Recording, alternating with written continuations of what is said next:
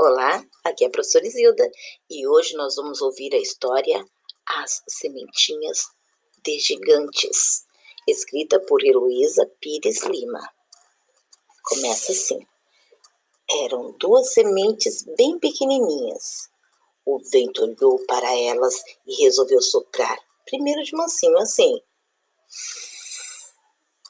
Depois e foi ficando mais forte.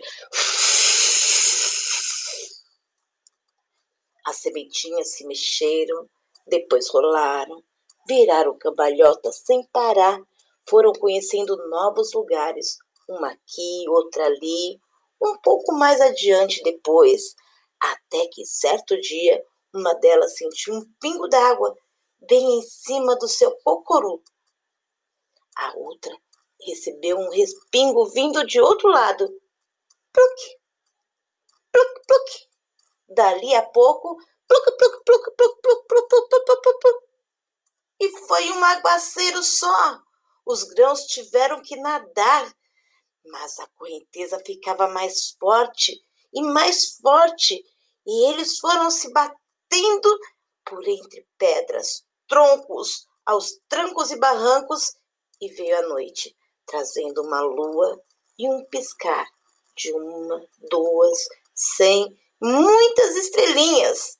Depois amanheceu o dia quente. Passarinhos bem cedinhos começaram a conversar. Tudo o que sabiam. Era uma barulheira de todos conversando com todos ao mesmo tempo. E as nossas sementes? Onde estariam? A primeira no fundo de um lamaçal. Via uma luz da noite. A outra encontrou abrigo do sol debaixo de uma folhinha perfumada. O tempo foi passando e passou muito tempo, muito tempo mesmo. As sementinhas, aconchegadas pela terra, começaram de repente a sentir uma força que vinha de dentro delas e era tanta que a sua casca abriu para deixar sair aquelas pequenas raízes bem novinhas. O impulso de crescer não parava e as sementes se transformaram num caule, uma espécie de pescoço que se espichava cada vez mais alto, mais alto, mais alto. Surgiram assim duas árvores frondosas idosas brotaram do chão. Uma delas nasceu num lugar em que se chama Baobá, e a outra cresceu numa região onde a chamam de Embondeiro. Depois de mil anos, dois gigantes, elas se tornaram. O que dizem sobre elas não sou eu quem vai contar. É na próxima história.